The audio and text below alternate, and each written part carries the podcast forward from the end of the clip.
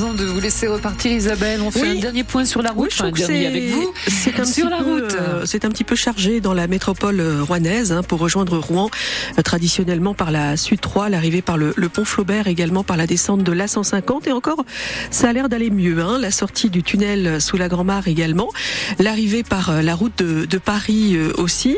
Un petit tour sur le Havre pour vous dire que ça coince en arrivant par le boulevard Leningrad également. On a un petit peu de monde, ça a l'air de de d'aller mieux quand même. Hein et puis sur euh, Évreux, ça, ça coince un petit peu. Ah non, euh, je, dis que ça coince, mais en fait ça va mieux. Vous voyez ah, ça va je, rafraîchis, je rafraîchis un peu, puis je me dis, bah non, ça y est, tout le monde a retrouvé euh, sa place au, bureau et, tout va mieux. Donc grosso modo, ça, ça va sur la route, mais il y a toujours cette grève des contrôleurs à la SNCF. Donc prenez vos précautions si vous prenez le train aujourd'hui ou, ou ce week-end, puisque ça va continuer jusqu'à dimanche soir. Bonne journée Annie, à demain.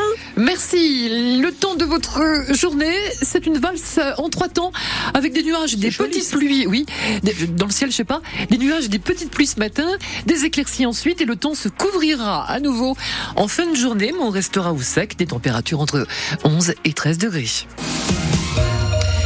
Bonjour Lucie Badieu. Bonjour Annie, bonjour à toutes et à tous. Il est reconnu coupable d'avoir frappé un manifestant. Un policier condamné hier par le tribunal correctionnel de Rouen. Cet agent a donné des coups de poing, de pied et de matraque à un jeune homme durant une manifestation il y a quatre ans contre un projet, un premier projet de réforme des retraites.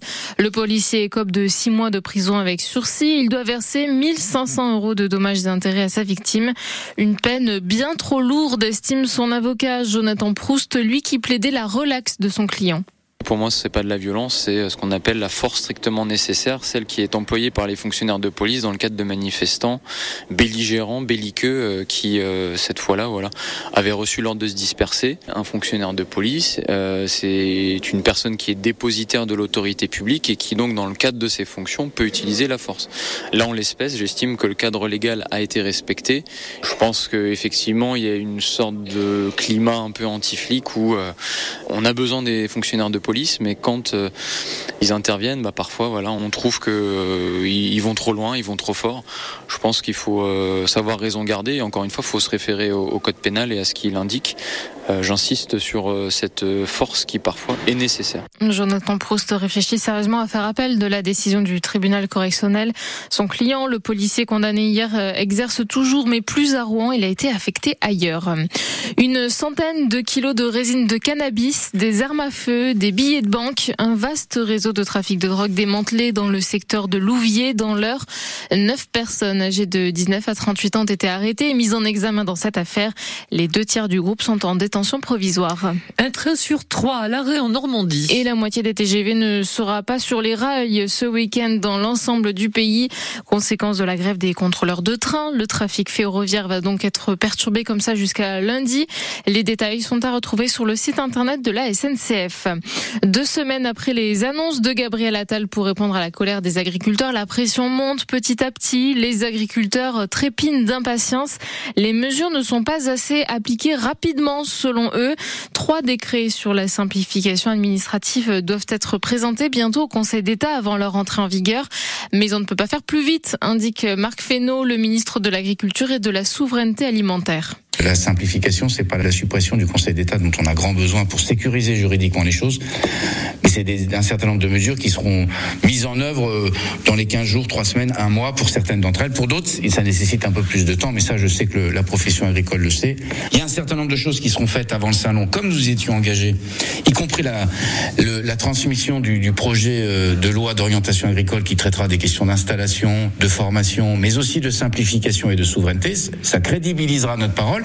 Le moment du salon est un moment à la fois de point d'étape, mais le salon euh, ne résume pas à soi seul euh, les, les, revendications ou les attentes des agriculteurs. Il y a du travail long qui est à faire sur un certain nombre de sujets et qu'on prolongera au-delà du salon. Le, le salon, c'est un moment de visibilité médiatique, mais rien, rien ne s'arrête au salon. Tout continue au salon et tout reprend euh, après le salon, évidemment. Marc Fesneau, le ministre de l'Agriculture et de la Souveraineté alimentaire, était l'invité de France Bleu Normandie. Ce matin, le salon de l'agriculture ouvre dans huit jours.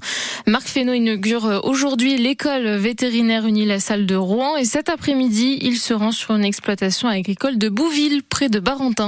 C'est peut-être le match le plus important de la saison pour le Rouen Normandie Rugby. Le club normand, tout dernier de Pro D2, se déplace à Biarritz ce soir, juste devant eux au classement, avec 12 points de retard sur la première équipe non relégable, quasiment pas le droit à l'erreur pour le RNR.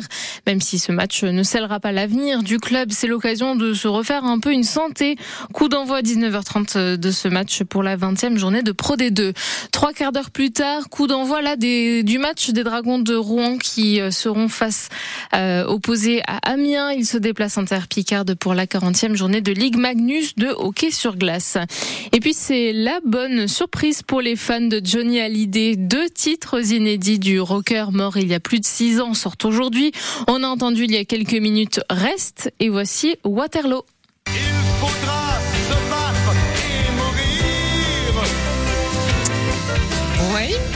L'histoire de ces deux chansons, elle devait faire partie de l'album Flagrant délit sorti au début mhm. des années 70. Mais finalement, c'est resté dans les cartons à Londres car euh, ces chansons étaient enregistrées sous un mauvais nom, le nom du producteur Lee Hallyday et non Johnny Hallyday. Peut-être qu'il voulait pas que ça sorte en même temps.